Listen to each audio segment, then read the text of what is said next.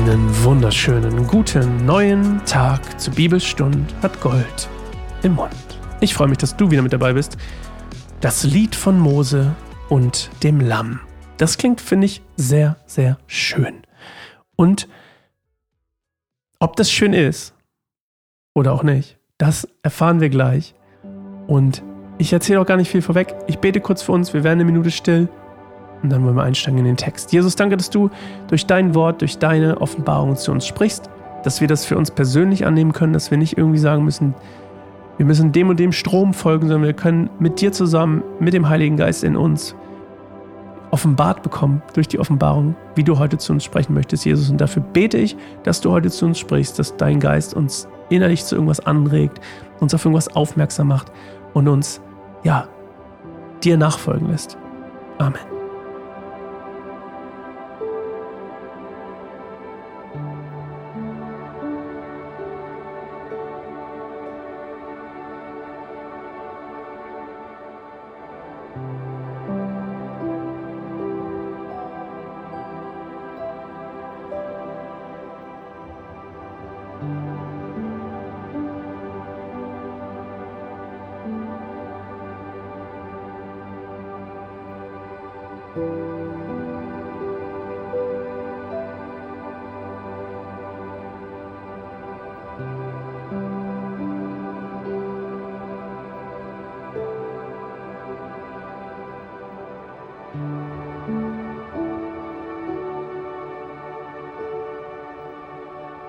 Dann sah ich am Himmel ein anderes Zeichen, das groß und wunderbar war. Sieben Engel hielten die sieben letzten Plagen, die Gottes Zorn vollendeten. Ich sah vor mir etwas, das wie ein mit Feuer vermischtes Kristallmeer aussah. An seinem Ufer standen alle Menschen, die über das Tier und sein Standbild und die Zahl seines Namens gesiegt hatten. Alle hatten von Gott Hafen bekommen und sie sangen das Lied Moses, des Dieners Gottes, und das Lied des Lammes. Groß und wunderbar sind deine Taten, Herr Gott Allmächtiger. Gerecht und wahrhaftig sind deine Wege, König der Völker. Wer sollte dich nicht fürchten, Herr, und deinen Namen verherrlichen? Denn du allein bist heilig. Alle Völker werden kommen und vor dir anbeten, denn deine gerechten Taten sind offenbart worden.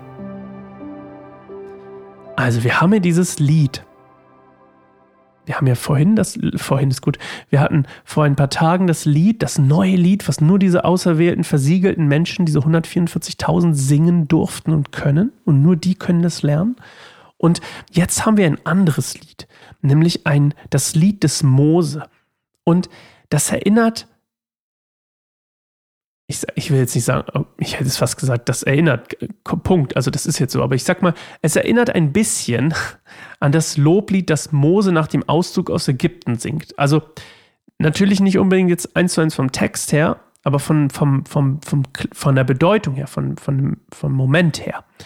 Und es ist quasi das, und das ist das, deswegen ist es wahrscheinlich auch so, das ist das Lied, natürlich ein Lied, das den Sieg Gottes über das Böse feiert.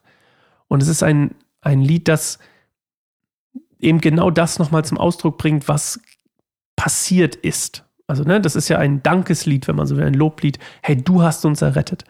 Und ich finde es immer so spannend, wenn wir in der Gemeinde Lieder singen, wie du hast uns jetzt errettet. Als wäre das schon so.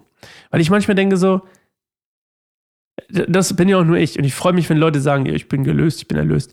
Ich fühle mich auch erlöst, aber ich weiß es ja nicht ganz genau, weil gehöre ich jetzt zu diesen 144.000? Weiß ich, wie ich das deuten soll? Ich gehöre, weiß ich nicht, ob ich zu diesen zwölf Stämmen Israels gehöre. Ich glaube nämlich nicht. Ich bin ja kein Jude. Ich, also, oder muss man kein Jude sein? Ich weiß es eben nicht. Und ich finde das so faszinierend, mal einfach mal das so in den Raum zu werfen, zu sagen, muss ich etwas tun für meine, also wir lesen auch wieder von den Konsequenzen und muss ich etwas tun für meine Erlösung? Jesus sagt ja irgendwie, du musst nichts tun außer glauben. glauben ist ganz schön anstrengend manchmal.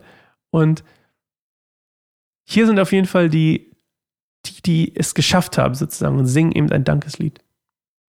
Und das auf jeden Fall dieses ganze Endzeitding ist immer dieses endzeitliche Urteil und dieses von dieses mit Feuer vermischte Kristallmeer, die stehen am Ufer, gucken die da in die Hölle rein. Ich, ich finde es faszinierend. Man könnte das mal alles malen, übrigens, das wäre auch spannend. Und ähm, ja. Meine Frage an dich heute geht genau so ein bisschen in diese Richtung, in die ich gerade probiert habe, so ein bisschen ähm, zu, zu, zu, spekulieren. Ähm, würde mich einfach mal interessieren, hast du Angst vor Gottes Gericht? Also vor dem, nach deinem Tod. Hast du Angst vor Gottes Gericht oder vor dem Gericht Gottes? Würde mich mal interessieren. Hast du Angst vor der Endzeit? Das könnte man auch so sagen.